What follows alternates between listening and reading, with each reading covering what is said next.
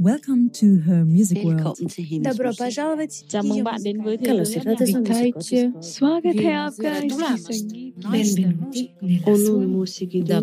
Mabuhay musika. Podcast with women from the music industry. But we sometimes we really forget the women who are uh, in marginalized communities, and they are uh, either in the rural areas or nomadic uh, people but that they keep the music strongly alive in their daily life and tradition my musical genre in my life yes i started with this instrument and I still play it, of course. I, I never could imagine any moment without, because uh, this is uh, the, the yes the roots of my uh, story. In funerals, like when especially someone young uh, pass away, then in Iran, in this region, they uh, sing wedding songs. I really want to, to say, to share this with the world that these women of these regions, they are not the victims. They are really strong. They are really strong that how they can uh, build and go on. And this is very much valuable to see the, also this, this side of it. It's more about, about the stra- strategies that the women uh, create to overcome the censorships. The solution is not just immigration that to go okay i cannot sing there okay then i go. And at the moment many of the women they are the ones that they have the condition they exit the country.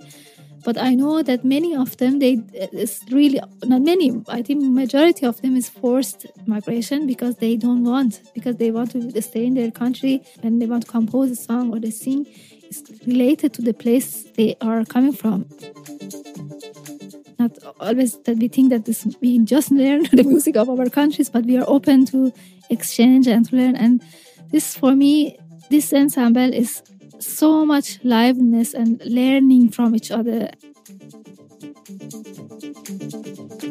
Welcome to another episode of Her Music World. Um, I'm Zoey Zoley, and today I have the pleasure to sit together with Yalda Yazdani. Hello, Yalda. Hello.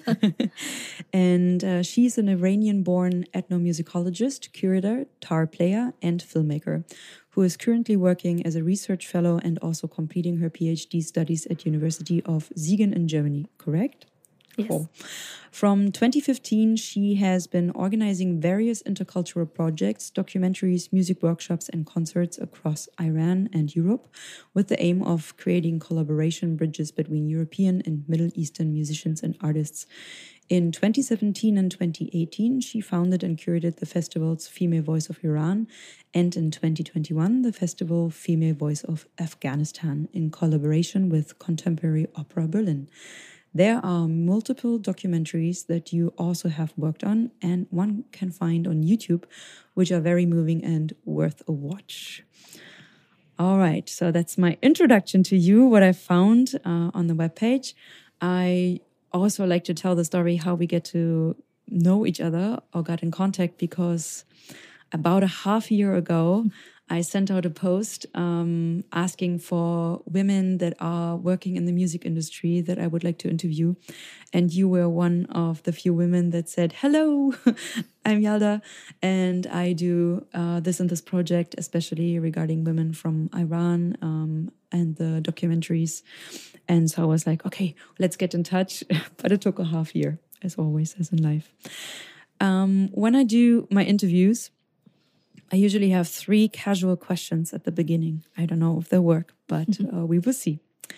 Have you ever had one or more goosebump moments in connection with music? And if so, what was that moment? Can you recall that moment?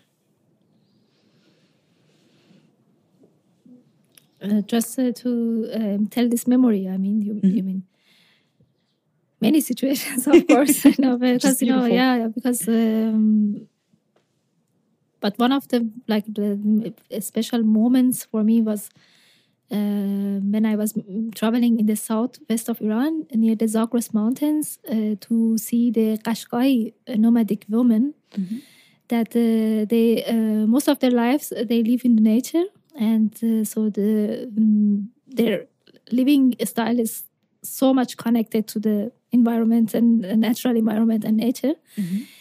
And I was spending time uh, for a while to also uh, stay with them to know about their music, their culture, their um, daily life. And I saw uh, the moments that they sing while they are working, or uh, lullabies for their children, or uh, sometimes also like they were just alone and they were whispering some melodies. And this was for me when I heard these voices for the first time, I was so much touched because I saw that how possible that this this this women they never have any like to go to music lessons or schools or universities but such a strong voice they have and the melodies that they create all their own and it's completely inspired by the nature and the living style they have as a nomad woman nomadic woman. And it was so strong uh, because you could see you could hear these elements of nature in their voices and uh, and it's a real uh, for me was when i saw this and um, i see their crea- creativity and Yes. the, the, the, ability of creation this was really one of the most im- most inspiring moments for me that actually made me to go on these trips So, would you say it's also a transgenerational teaching from like the grandmothers and so on that they taught their, so to say, technique? Yeah. Ye- Yes, exactly. I was uh, because I saw like the. It's very interesting that of course I later I tell you more about the, this uh, um, situation in Iran about the. I mean because of the social political issues, uh, especially mainly political issues after 1979. So there, and this we will go later on on it to talk about it, but. In general, we always think that uh, okay, the the music is in many cases is forbidden for women in the uh, urban areas, but we sometimes we really forget the women who are uh, in marginalized communities and they are uh, either in the rural areas or nomadic uh, people but that they keep the music strongly alive in their daily life and tradition and uh, nobody even know knows uh, about their musical uh, um, traditions and um, ceremonies. So um, sorry I, I forgot the, what was the direction it- of was, uh, your question was direction of your question Was a transgenerational passing on? Huh. Yeah, sorry. So, so many times I saw that uh, that um, there is their daughters or son also they were next to them, and um, they were singing. They were singing and performing. So I was asking always that from where did you hear? And then yes, they were saying it's from my grandmother or grandfather, also both. Like the the family. We, we have been always singing, so for them it's not a matter of if it's forbidden or not forbidden. Even they don't think it's for them. It's, it's some part of their nature and daily life that they uh, make music and sing and and its generation is of course is uh, coming from generation to generation to this these traditions. Wow. Great. I would have get got goosebumps too if I would have been in your position. Do you have um, a good mood song that always works? Um, and if so, which one is it? Or what kind of music do you listen to if you're in a bad mood? So if I wouldn't have been here today and you are so uh, aroused, you know, by all the things that happened today. Uh, what kind of music, if you would listen to music, what kind of music would you listen to to make your mood go up? Um, I really like the, of course, different. I mean, I'm very open to listen to music, uh, uh, music of different cultures. But if as a, like a mm, really personal uh, answer, if I say I, I, re- I really like um, the Kurdish music because I feel that the the sheer um sheer um, full music, the, the rhythm, the cheerful rhythm that is exists in the Kurdish music, uh, very rarely I saw in other um folk music of other regions is but there is also is coming with the dance uh, dance movements and um, i'm really, really very much interested in kurdish music and Okay. uh, rhythm yeah And um, because I have no idea, uh, do you have any artists that you can think of right in that moment? yes of course uh, we can uh, for the kurdistan region we can uh, think about the the singer actually is uh, from kobani region from uh, Kurdistan, north of Syria. Is her name is Jinda. Uh, she's wonderful. Or, for example, there is another one. Uh, its name Kaw- uh, Kawyar is uh, from also Kurdistan region of uh, Iraq. And the other one, one of the most one of the most interesting ones is for me is uh, Hani Mojtahedy. That actually she's living in Berlin, and she's also the Kurdistan of Iran. And yes, and the, this these women I really enjoy their the, the energy and the, the the way they sing and perform, and they bring so much uh, uh, live liveliness to the life, and I really like their music. Yes.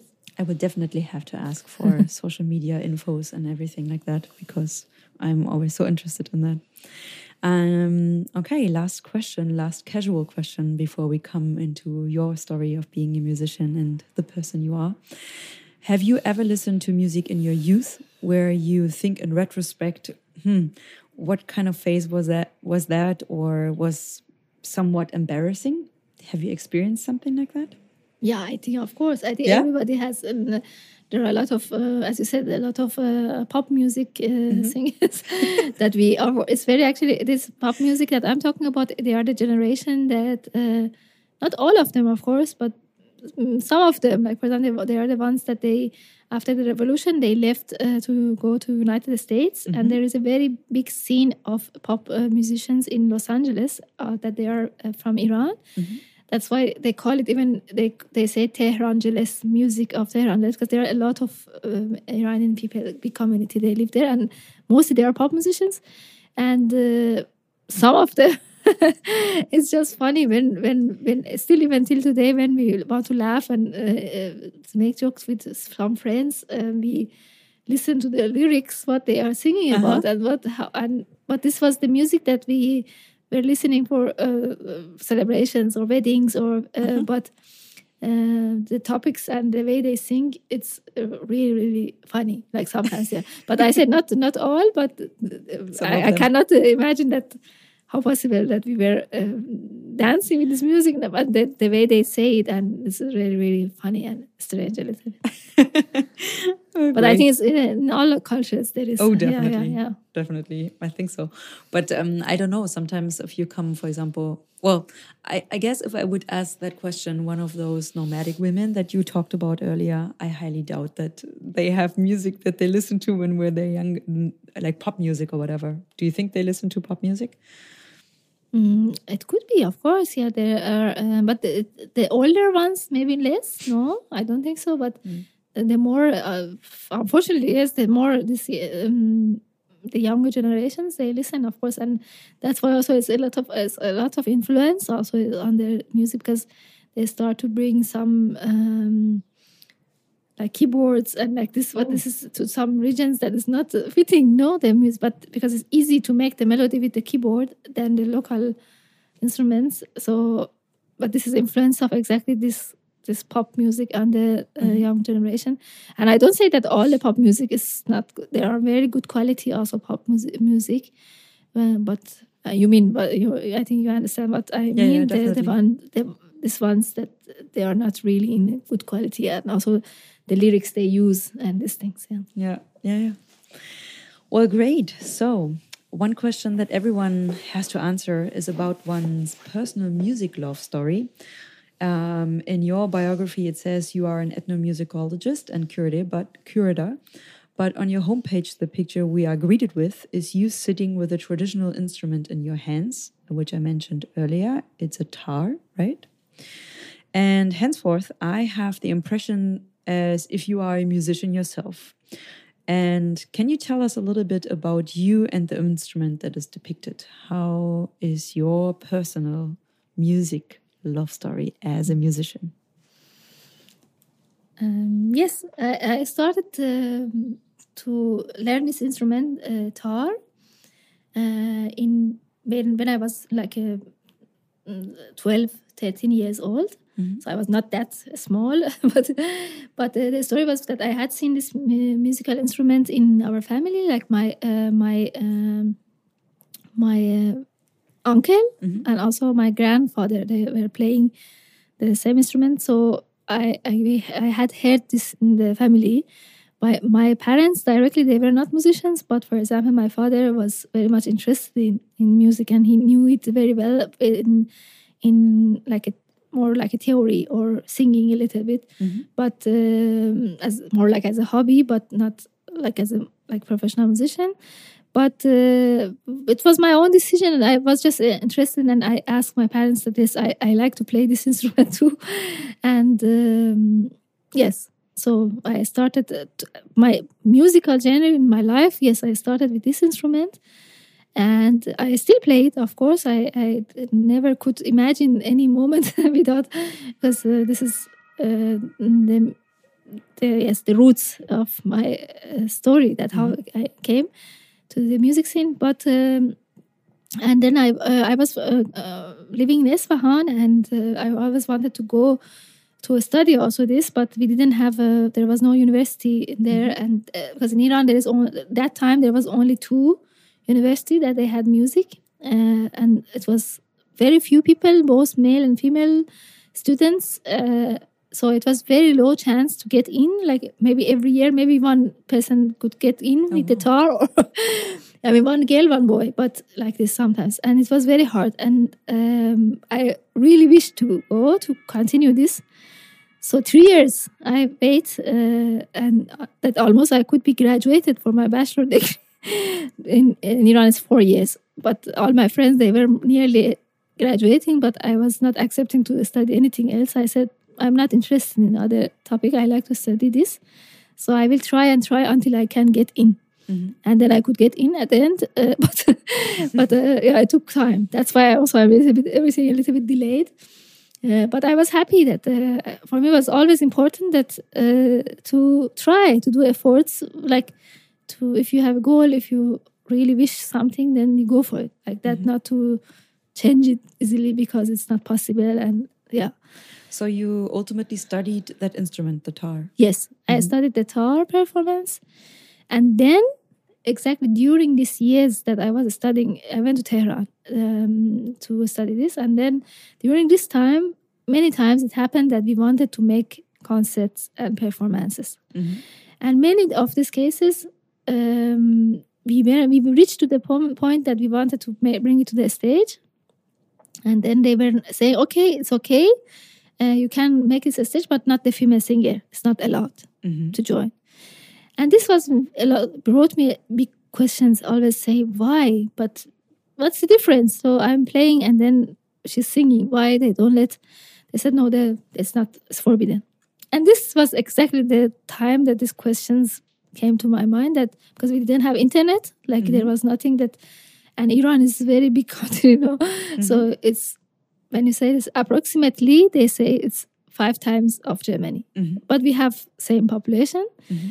Um, but you know from like from north of iran from for example caspian sea to south of iran to persian gulf is like you pass two countries or three countries. It's, it's i mean when you compare to european Yeah. uh, structure of the, the i mean the distance is too too far. Yeah. so it was not that easy. Also that we know about other cultures and music and women. So i was just fe- seeing a few people who were also coming to the university. So and then i became more and more curious and i start to ask and say but then if they don't let so it means that uh, then i where i hear them then where, where i can hear the music of the women. So this is start my question. And then because for my writing my bachelor thesis then i said normally for tar performance normally the case is that we do performance and finish. I ask the university that no i don't want to do performance for my thesis. I want to do research to go to these regions to find out the women stories or songs of the uh, the city shiraz It's like I'm from Isfahan, so it's 400 kilometers south to, to Shiraz, the name. And uh, they said, interesting, because that uh, for them also was necessary. Okay, and then this uh, the journey started. So I went to Shiraz to find out the ceremonies that the women uh, sing, and it was really, really fascinating to see that there were a lot of different rituals, ceremonies that only women uh, perform and sing. And for example, there is one called Vasunak, It's called. There is a um, type of songs that is related to women, and mostly they sing it in uh, weddings. Mhm. But when they say wedding, it's not like a wedding of nowadays. We see just one day and finish. there, in that time, in the past, in Iran, wedding was one month or more. Wow. Yes, yeah, celebrations. They start from very beginning that they go to the ask the permission of the family to bring the bride and and then what happens in between and gifts and the stories and preparing the celebration. Everything was people they do it together Oh my. and each of this moment have a, the women were singing and then tell their story and make it happen so and then when i hear these uh, songs uh, it's a lot of imagination and pictures of that time that it was or for example a lot of rituals like um spirituality uh, rituals or for example i tell you one of them for example it could be also interesting maybe. There was uh, you know in this um, city there is um, not they are not orange a type of a type of orange family. I don't know what is the name of the fruit exactly. It's very sour. Um, this one is um, all the houses they have this tree there.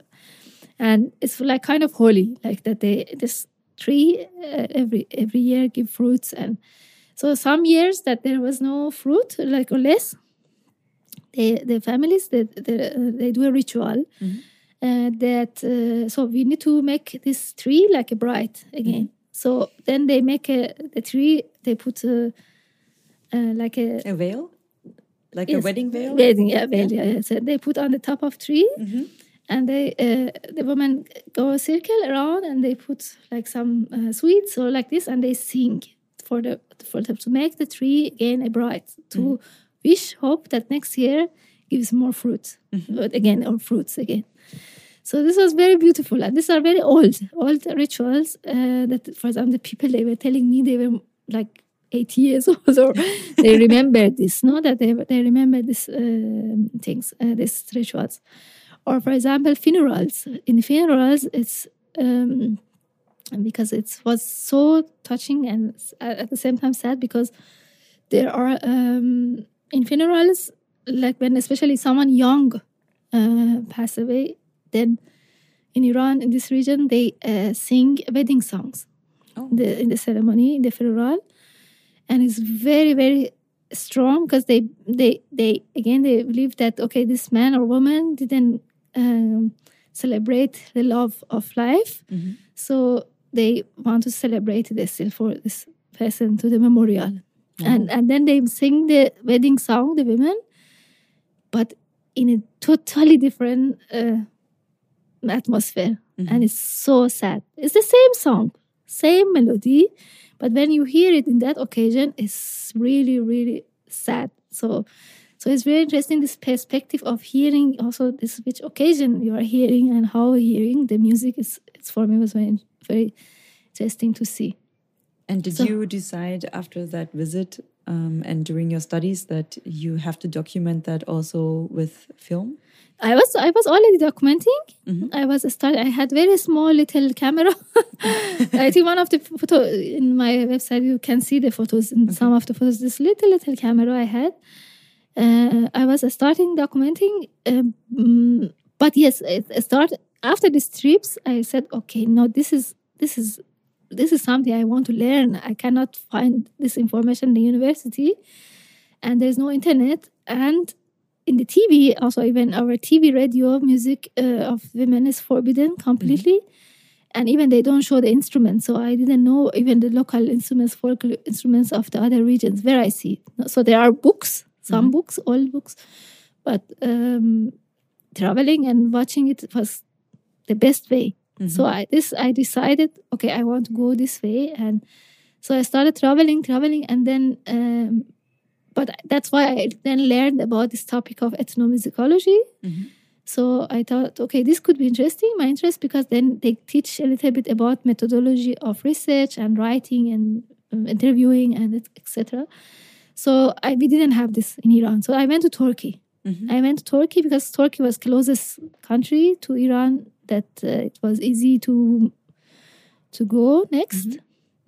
And there there I studied my master's degree and there I wrote about the women lullabies uh, in Qashqai tribe. So this this was my master thesis. That's why they they were um, traveling a lot more in this nomadic tribe. Yeah, yes, Okay. yeah, or Okay. community, better to say. Wow.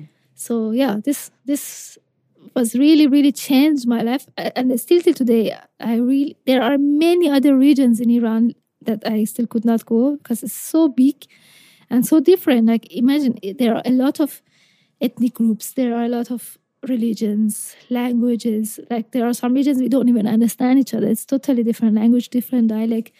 Religions. Tell me about it. I live in small Germany, and I sometimes I don't understand the people from the south. yeah a lot, a lot of uh, languages and religions no because i mean this i like to mention because people when they say iran they think it's all like uh, there are a lot of languages or the, the religion the government of iran is islam Mhm. but the but this was actually also brought into iran that's what there are a lot of older religions in the region. Mhm. for example zoroastrian is the main one but it's forbidden now so you don't see the people that practice or there are many also uh, jewish christianity Mm, there are other religions many religions living together.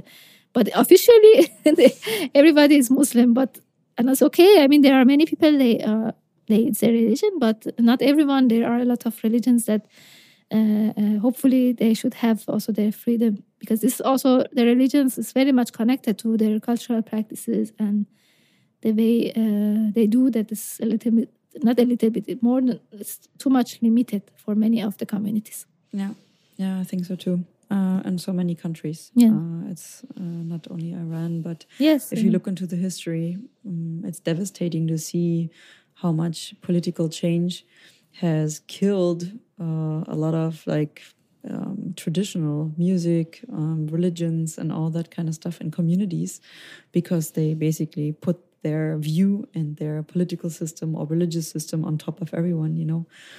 And it's a very sad, in my point of view, very sad development. So I'm glad that you are um, advocating for this to stop and really put a point in hey people iran is bigger than what you know and uh, that it includes so many different people and this is so much worth saving you know. That's also as we talked a little bit earlier but that's what was my impression when watching your documentaries that um, I was so surprised, you know, because or delighted actually in a happy way, and also sad way um, uh, to see people like humans, human beings. When I watch your documentaries, and I really recommend it to everyone to watch your documentaries that are out there because it gives uh, us Westerners uh, basically finally the time, or uh, not only finally, there are a lot of documentaries out there, but with music, it's something special. And I was very moved, even to tears, because you can see it's just you know they think about love they they have relationships uh, those those people. And for them it's life is more than what we get to see about terror and uh, isis and all that kind of history especially after 9-11 and um, and it also made me very sad to see that this is the only thing um, i get to see. If i don't get to meet you for example or if i don't really dig into the stories and into documentaries, I will only see this one particular picture of terror states. And I find that very disappointing. And meanwhile, it's not only um, videos of female voices from Iran and Afghanistan, but also, um, isn't it Turkmenistan or no, Kurdistan, right? The regions. yeah of- kurdistan yeah, uh, yeah. regions of Kurdistan and so on. And I think you have more countries coming up, right? hopefully So what's i will of course i will go on yeah What is your driving force behind that to do all those documentaries? Um, so yes, what uh, what actually you were also saying that um, unfortunately yes, due due to the political situations of in these regions, um, uh, most of the pictures people hear internationally from these regions are always more about these uh, issues of conflict and war and problems. But of course, I, I, of course, unfortunately, there is this dark side of this uh, story, reality, the fact. But there are also a lot of life is going on that that the human beings are making it possible, and especially the women with all the pressures, they are really strongly daily by, for making this happens and they keep music traditions and living uh, uh, traditions alive no? So this this stories. And that's why i always really have uh, this this uh, like uh, i don't call it mission or so personal uh, motivation mm-hmm. that i really want to to say to share this to the world that these women of these regions they are not the victims they are really strong. They are really, strong that how they can uh, build and go on. And this is very much valuable to see the, also this this side of it. Hello dear listeners. It's me Zoey with a little advertisement on my own behalf. So far this podcast has been completely produced by me from back to front. If you want to support my work you can find all the information and links in the podcast description I would like to point out that a podcast lives from the fan community, so please share, like, and love my podcast for all it's worth, or visit my page on SteadyHQ and become a member. Thank you very much in advance for your applause and appreciation. Yours truly, Zoey. Mm-hmm. Not to say, okay, only there are problems and these women they cannot do anything and just sitting. No, this this woman actually they are really powerful. That how they could make this happen in these situations, how they are continuing their music in Iran, Afghanistan. They are different, totally, totally different cases. For example, in Iran, they are more for, uh, for human rights or political issues. They are really uh, um, for women rights uh, issues. Afghanistan, of course, there were a lot of also not security of uh, the situation of their living, unfortunately. But still, I saw women how strongly they keep going on and they go to keep their music classes to go on without thinking any moment that and, and this is this is this is power this is a strength that, that i like that the people get inspiration they they see also this side of this and and also to hear um, this powerful beautiful uh, voices mm-hmm. that they can be that they, i really wish that these voices i always say i really wish these voices be heard mm-hmm. and uh, and many times we listen we go to the concerts music uh, so here i'm in many places but um, we say okay the music's beautiful but where, where, who is creating this music? Who is behind? What is their stories? Uh, who are these humans? And why this person sings like this? What is the voice? Mm-hmm. and we humans they have really their their voice there that says um, a lot and uh, how they express it and why this kind of music why so this is for me also this part of my research also now um, in my research PhD project that is to see that to exactly understand that how the women they go to different genres of music and how they use decide to to one person is a a classical singer and one is a metal singer or one is mm-hmm. like a folk musician so it is all connected to their their situation and story mm-hmm. that they it's not suddenly of course it's interest but also sometimes not only interest there are a lot of family issues social issues a lot of things in in, in environmental issues also that what kind of region they are living and these uh, influences are their singing traditions and also voice and what they are singing about and yeah. so, because um, I only read that you doing PhD studies, what's this the title of those PhD studies? What do you call that then? Uh, is it the politics of musical performance mm -hmm. and ethnographic of music uh, female musicians in post-revolutionary Iran? Wow. so it's more like the, when I say the politics of musical performance is more about about the strategies that the women uh, create to overcome the censorships. Mm-hmm. So this is very very interesting and how they could uh, fight for their rights all mm-hmm. these years. I perceive you already as a strong woman because you said earlier that you always believed that you have to fight for something if you really want to do it, uh, even though it takes time. Um, and now you have already mentioned a few stories of women that you've met and what kind of impression uh, they made on you.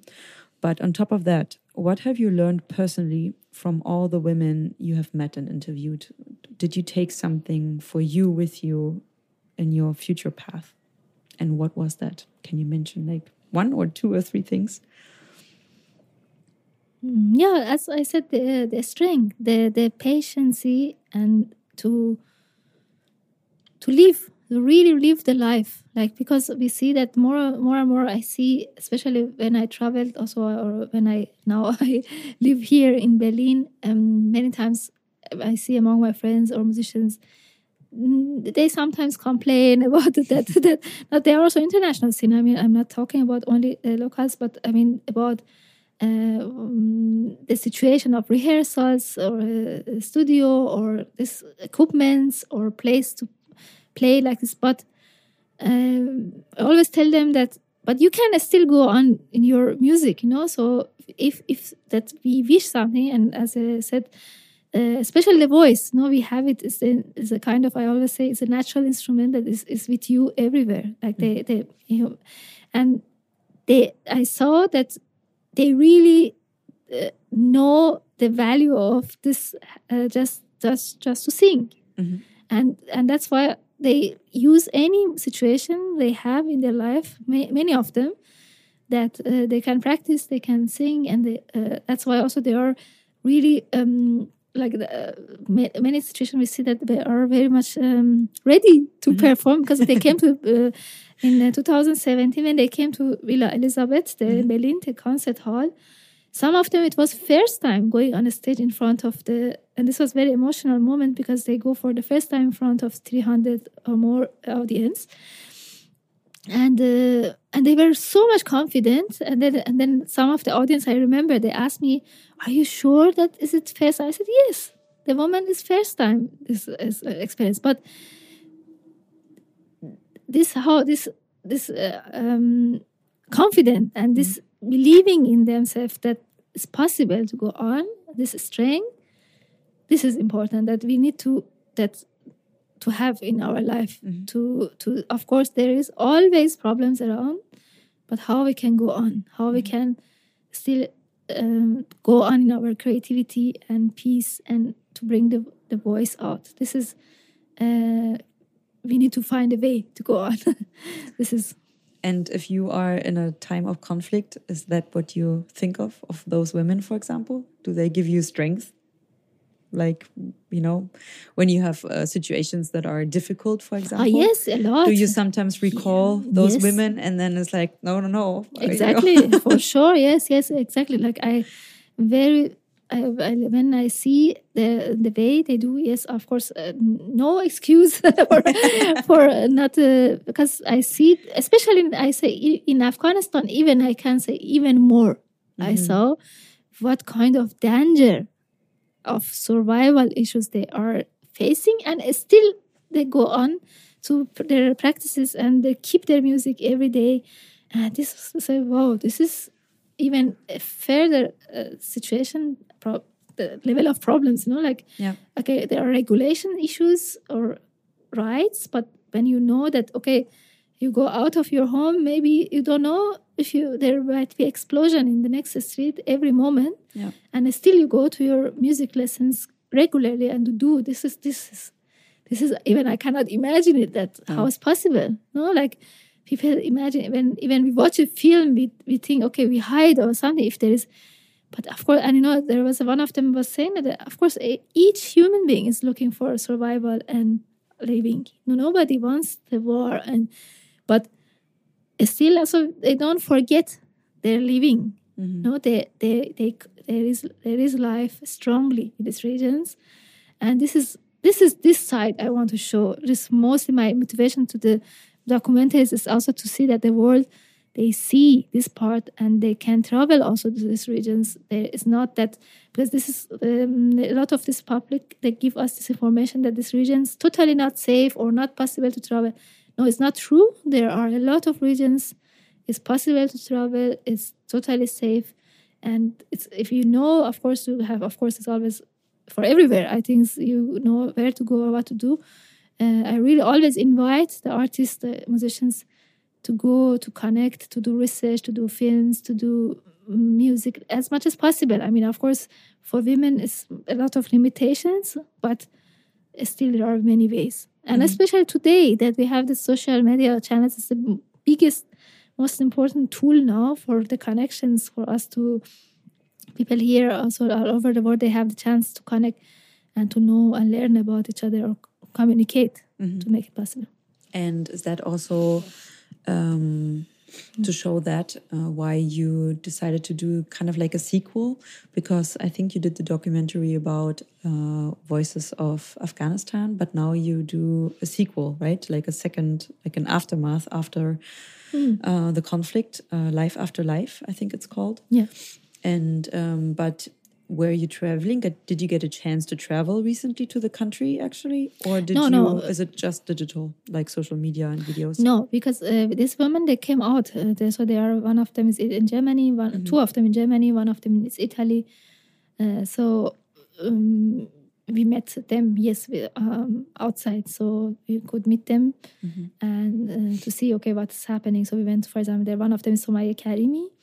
That she's uh, now in Italy, south of Italy, and um, so we went to see her. about her situation? But because the, the- unfortunately, yes, the the the world of uh, news, the world or like this is is um, just so much changing, and uh, uh, this unfortunately, of course, because a lot of things is negative things is happening also in the world, but still, we, we the people uh, is our choice that we forget or not forget things and we care and um, to ask at least and especially uh, again again i always emphasize on this as digital tools we have now so it's not that complicated to check to uh, to that uh, or the people who are working the cultural scene we support each other um, that yes this this people that really they completely lost their life that they had to start from completely 0 uh, they can uh, enter quicker to the music society to go on their work and um,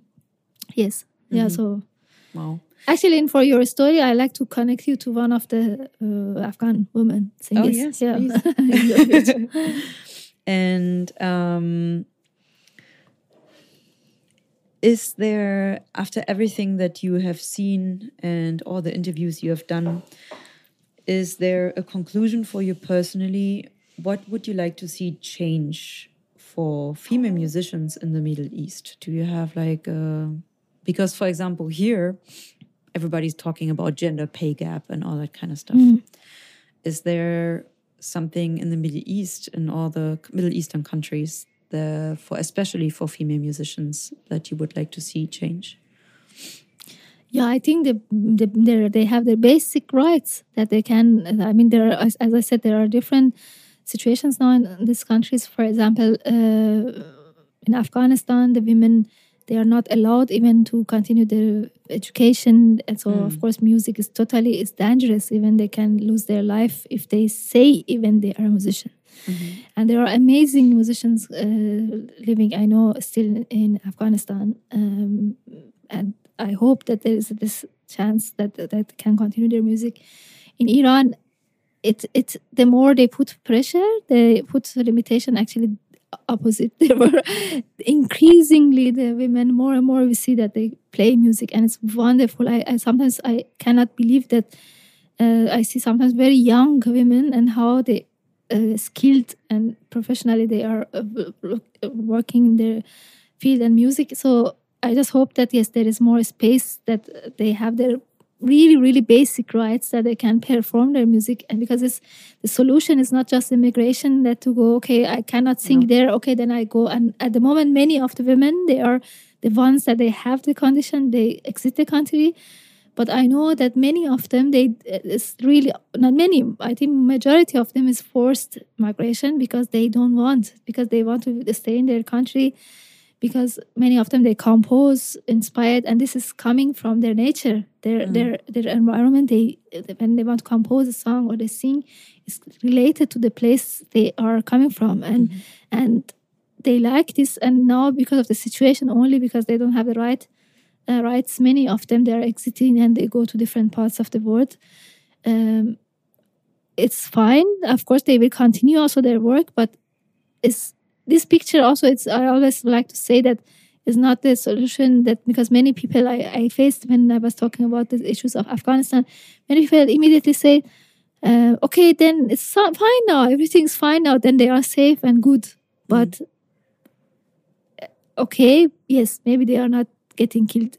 Uh, but uh, if they really have the environment that they are used to and they want to make their music and the situation and they are completely new in the new society that they don't know even the language so they and they had to just for survival they had to come but uh, it's so hard to begin a music like career and work uh, especially especially when as a female I myself have also immigration background. I came to Germany, but of course I, I was not forced. I came to continue my education, and still I saw how how hard it is to to uh, to find trustful people to work with, to uh, collaborate, to um, yeah, that you you be sure that it's it's just you are in the right place to bring the stories and to yeah to continue uh, the work. So it's very very hard uh, uh, here. Yeah. Yeah. Yes. I. I mean, I mean, it's it's hard for, but at the same time, I like to add. At the same time, uh, also I should not say only the negative parts, uh, that hardness, but at the same time, there are a lot of opportunities. So I always say, I'm very thankful about it because actually here I could make these festivals, I could make these films that I could not have the chance to do it inside my country. Because if I I would in Iran, then uh, I, I I could not, then not even let this. And so here, the the, the opportunity is. That's why also I always again also I always say. Um, efforts and hope for the women other women. Maybe they are listening to my story now or that they immigrate. There is always a lot of ways and actually know that we can so we need to go on. And we create the yes there are many a lot of possibilities uh, especially in germany for creating events uh, festivals music. And that's why till now i could go on in my work and i will hopefully go continue And is that what helps you to cope? Because I can I can imagine that. I mean, it's just uh, from from my perspective, of course. But does it? It's probably painful to see what's going on in Iran and with all the people that mhm, you've yeah. met. And so, what you do here is that a way for you to cope and to deal and to keep hope. Yeah. Uh, yes, it's very hard, especially the last uh, this after this um, this of Jina Amini um, that the, this women revolution happened. Uh, so this, the, of course, the situation gets really, really much worse because uh, even they um, start to suspend many musicians, artists, or they, um, for example, if they mm, they get their passports, they cannot even exit the country. Many of them some of them got arrested. Like I really like to mention the name of the musician Toomaj Salehi. That uh, he's a wonderful rapper. That he's um, now more than six months in the jail and really, really under uh, pressure. And he was just trying for the human rights and the songs. Is like and now he's in this condition. And really, I hope that the world can hear uh, his voice and. Um, so yes uh, um, yeah many people because of course there is a lot of pressure on us when was the situation we hear we are far from the country but at the same time my personal idea also with the other musician friends i was saying that uh, because the, sometimes the scene was very low they were saying no we cannot play music because it's very sad in iran at the moment i cannot play it." and then we were discussing and i was always saying that actually actually now we need to play music because now the people listen, need mentally also to listen to music to get support to go on you know and to cheer the people up that we have to go on we have to uh, say um, yeah and actually if they we don't play music or the ones that this is exactly the aim of the government of iran because they uh, at the end they like to not the people have the music. So uh, if we don't play then no we have to fight uh, still uh, even in any situations we go on with our music. So yes, uh, when this here or there, even there in Iran, the, I see sometimes I'm really shocked that they are really risky situation, but they keep their music, dances, songs. And there are a lot of videos now that the, these women are creating, and uh, and they are living inside Iran. Yeah. and that and that's for you music is basically a way for you to cope too so uh and to have hope uh, She, definitely yes. Yeah. and do you sometimes I don't know that's my maybe naive way of thinking. Um, do you sometimes come home here in your Berlin home and you pick up your instrument and then you just play on your own? Yes, of course. Yeah. Yeah. yeah, it- it's calming down and uh, um, yeah, and also my instrument uh, tar. When we look, uh, always also I really like to remember it's a symbolic instrument. It's a very old instrument, and the body from the back, Mhm. it's like a body of a human. Is that who is sitting on the ground, and it's always it's a symbolic uh, that. Um, uh, we always remember that we are really nothing in the uh, in the um, uh, universe and to be down to earth. And uh, yes just this symbol always for me is very important to to remember. And also the uh, you know the tar maybe it's interesting also. I mean uh, that is completely natural. You know the um, there's a skin on the top that is from skins of the um, sheep. Mhm.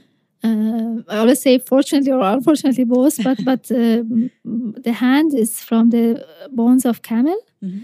The uh, threads are the veins of the cow, and the the, string bridge is the wild uh, the horns of the wild goat, uh, and the body is from the mulberry uh, tree, and the hand is walnut tree. And everything natural, but at the same time, it's very old. The uh, I always think that there is a soul in it there is a it's connected to nature and it's very old tra- uh, instrument.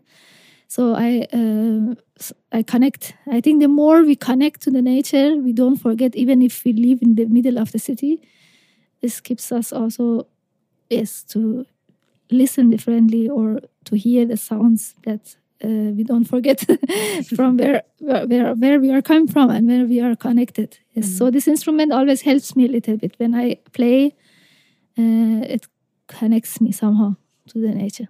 Nice. And um, of all the projects you are involved in, because you have done a lot, um, what is your personal favorite right now and why? It's difficult. I, I don't know. It's uh, all of them, but favorite. Uh, huh, maybe this I like to say. This is a new project we are doing. It's uh, um, I created an ensemble. An ensemble.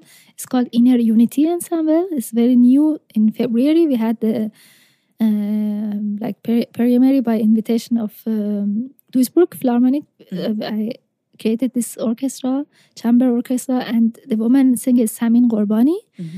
That uh, she's moving actually to Germany also very soon. So, and we started this in February, and this is one of my most uh, favorite like musical activities I've done because I met all these people uh, that they are involved in this project. For example, like Mahan Mirarab, he's Iranian, um, Austrian, Iranian Austrian uh, jazz uh, composer uh, and musician. And uh, for example, there's also people that they are, for example, Valentina Belanova is Italian, but she's very open to learn a lot of music of cultures of other uh, traditions. Uh, so the people who are really open to learn something that they are not always that we think that this we just learn the music of our countries, but we are open to exchange and to learn. And this for me, this ensemble is so much liveliness and learning from each other and to exchange. And we are um as it's just born new new i was i really hope that it can grow and go to, to be heard more. And, and we are waiting for samin uh, Ghorbani, that she was one of the also characters of the film. She her her, uh, her photo also is in the poster. So she's one of my favorite singers uh, from other region. Is she's from um, northwest of iran. And uh, so when she comes so hopefully we will have also concerts in berlin soon so Nice. Ooh, I'm looking forward to that. I need to come. And um, what are your visions for the future for yourself and other projects that you have? What would you like to realize in the future? Is there more countries of the Middle East that you want to join where you have women that you want to show and present or whatever? I don't want to lay anything into your mouth, basically. So tell me, do you have a vision like in 10 Yeah. years or 20 years? Ah, 10 years or 20. so, I, I mean, I, I, I will continue as much as I, I really like to go. No, it's not only Middle East um, uh, because I already started, for example, I traveled to, a few months ago, I traveled to Ghana, for example, uh, and for me it was really interesting to, to this was a university research uh, uh, trip, but I learned a lot even in this trip that uh, of the role of the musicians and the, uh, especially I mean the female musicians in the country. So um, there are a lot to discover in the world, and I um, of course I don't want to limit it. So I like to go on as much as there is the possibility and chance. Um, I will go on, and I, but for sure, definitely to hearing more and more this human stories, real stories. I, for me, this is the best life journey and education that I can get and then exchange or to go on life. And are you sometimes a little bit, let's say, biased, like because you live this uh, life of um, ambiguity? Like you, you are a musician, but you also have this educational project or this research project. Do you sometimes miss that you have less time for you being a musician, but doing the movies, or do you always get it perfectly balanced? No, I, I honestly, really honestly talking, I, I enjoy so much playing music. I, I, I don't, uh, I play less than before to in the stages, like very less, if every few months, maybe one concert or something. But um, because I, I became more interested in other fields, yeah, for research, uh, writing, or making documentaries, uh, made me, I don't know, because I thought I can um, discover more and so I, I can share it easier with the people to to to the stories like with the documentaries or um, or f- music festivals for example creating festivals that people can come and yes uh, together we see something.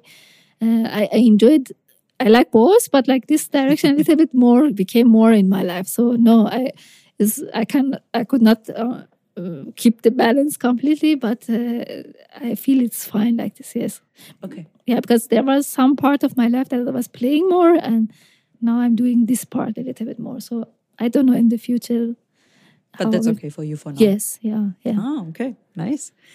And is there anything that I haven't asked you yet that you would like to share with the listeners um, now?